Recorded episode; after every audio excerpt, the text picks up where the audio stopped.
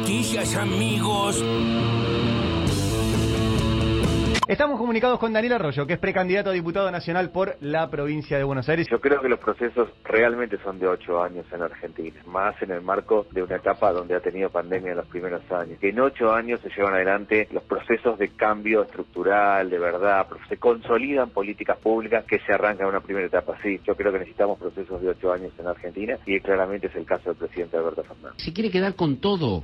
Con Sabina Frederick, ministra de Seguridad de la Nación. Las denuncias dicen taxativamente que no hay forma de que toda esta maniobra se haya producido sin el conocimiento y la decisión política de la ministra de Seguridad de entonces, del ministro de Defensa de entonces. Recordemos que volaron en el Hércules y no hubo en el manifiesto de carga del Hércules información sobre las municiones. También debió participar Forí, por eso está imputado ahora también él. No hay forma que semejante operatoria no haya tenido la decisión política y de intervención de los ministros de ese momento. Es culpa mía.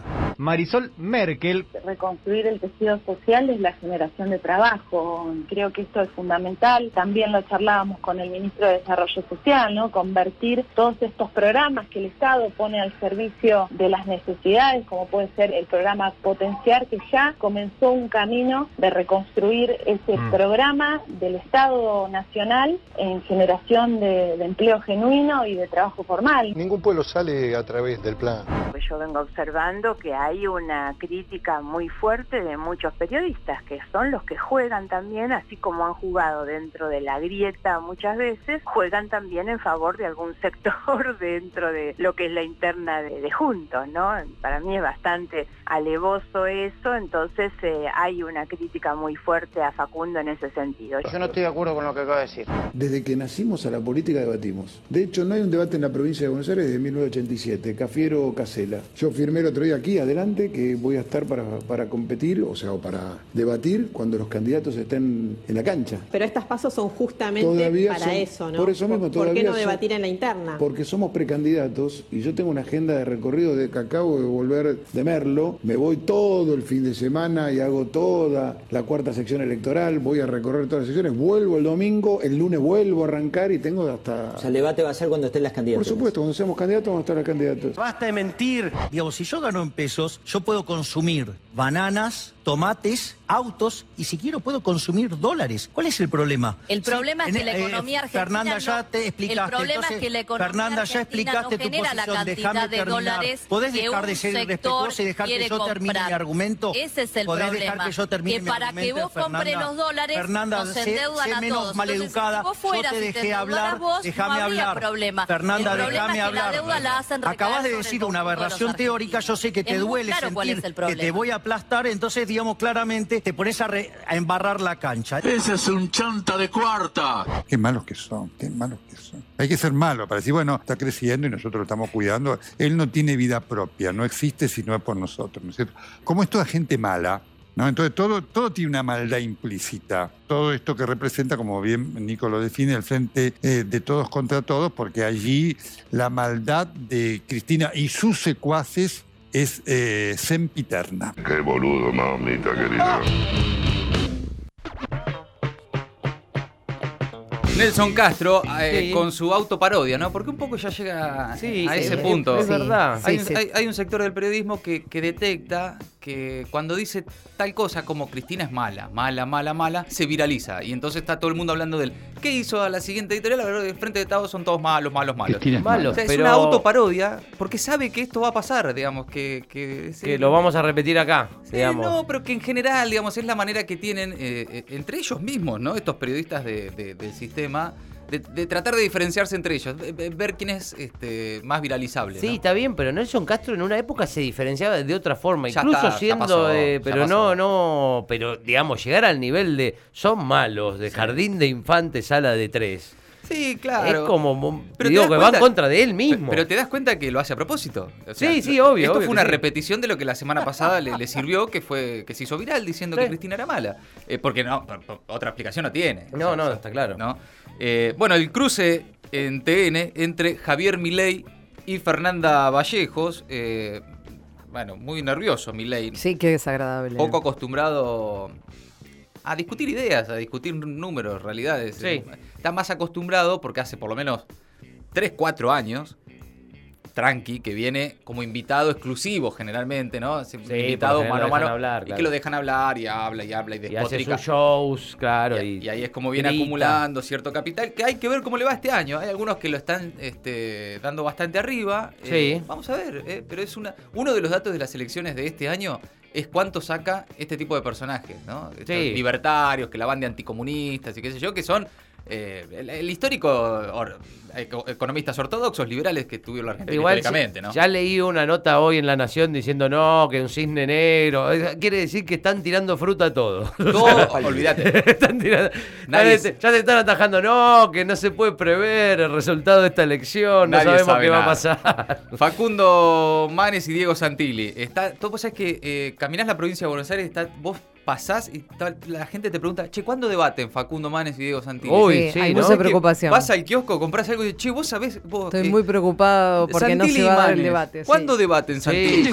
sí, no, bueno, Santilli presentó la Santilineta, que es una camioneta tipo la de Scooby-Doo. Santileta, ¿no? La Santileta, Santileta, Santileta. Sí. Con, una, con una, eh, eh, un dibujito, una caricatura de él. Claro, como el leitmotiv de la campaña, con su pelo Claro. colorado y eso. No, está Y- en un gran momento la Igual está campaña. bueno, eh, No. está, está buena la, ¿La cambio? la camionetita. Dame esa. una de esas, Dame. sí. La bueno, quiero la toda, toda la quiero. Totalmente. No, pero de repente parece que el tema es si, si debaten o no para una paso legislativa. Chicos, el nivel de falopa que está manejando la política es extraordinario. Una desconexión de la vida cotidiana y real que es eh, llamativa y peligrosa. También eh, Margarita Stolbizer, bueno, sobre lo mismo, las críticas contra Facundo Manes, eh, el, el chiquitaje.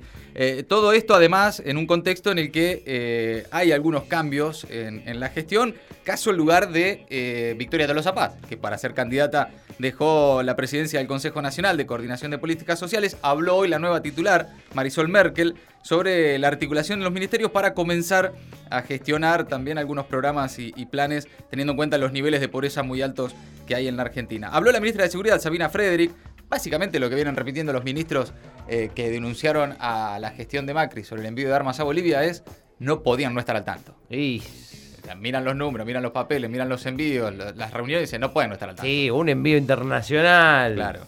Bueno, tendrán que explicarlo después en la justicia, suponemos. Sí. Todo eso entre las voces destacadas del día. Ahora las noticias en maldita suerte. Siempre terraza, nunca sótano. Martín Guzmán elevó al 8% la previsión de crecimiento. El ministro dijo que la situación macroeconómica en la Argentina se está tornando mes a mes más robusta. Fue en el cierre del Consejo de las Américas organizado por la Cámara Argentina de Comercio.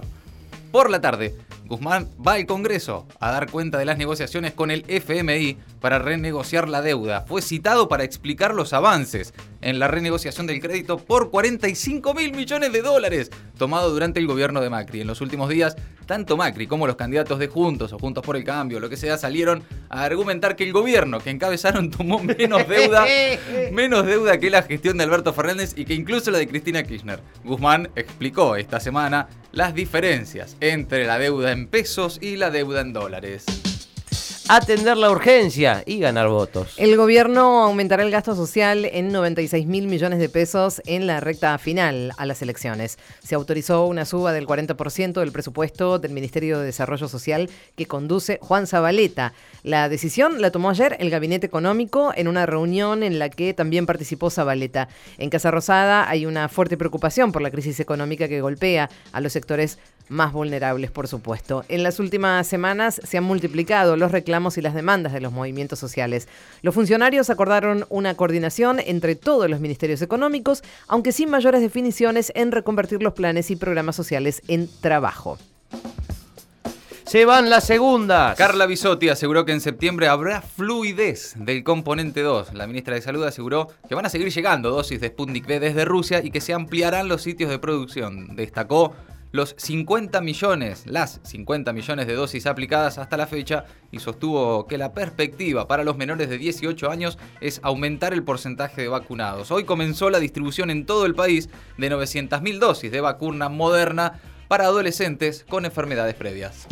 Más pibes en las aulas. Clases presenciales. El Consejo Federal de Educación define cambios en el protocolo. Los ministros de Educación de las provincias y la Ciudad de Buenos Aires se reúnen este jueves para validar las modificaciones presupuestarias por el gobierno nacional, propuestas en realidad por el gobierno nacional. El ministro Trota anticipó que la idea es que a partir del primero de septiembre todos los alumnos y alumnas vayan a la escuela todos los días, todas las semanas. Luz de alarma. Luz de alarma, el mercado de trabajo interrumpió un ciclo de 11 meses consecutivos con aumento del empleo. Así lo revela la última encuesta de indicadores laborales del Ministerio de Trabajo, que incluye datos hasta junio. Sobre 18 grandes ramas de actividad, hubo más sectores con menos puestos declarados que los que mantuvieron y ampliaron la nómina. Estiman, de todas maneras, que las cifras completas de junio, julio y agosto reflejarán el repunte de la economía luego de que se comenzó a reabrir la economía. Acomodando a los maestros. Paritaria docente en la provincia de Buenos Aires. Kisilov propuso un aumento del 45,5%. El gobernador bonaerense encabezó la reunión paritaria en los gremios docentes en la sede del Ministerio de Trabajo en La Plata propuso una nueva suba de 10,5% en dos tramos a los ya 35 puntos acordados. Además, en diciembre se reunirán y revisarán si es necesaria otra suba más. Ahora definen los gremios docentes.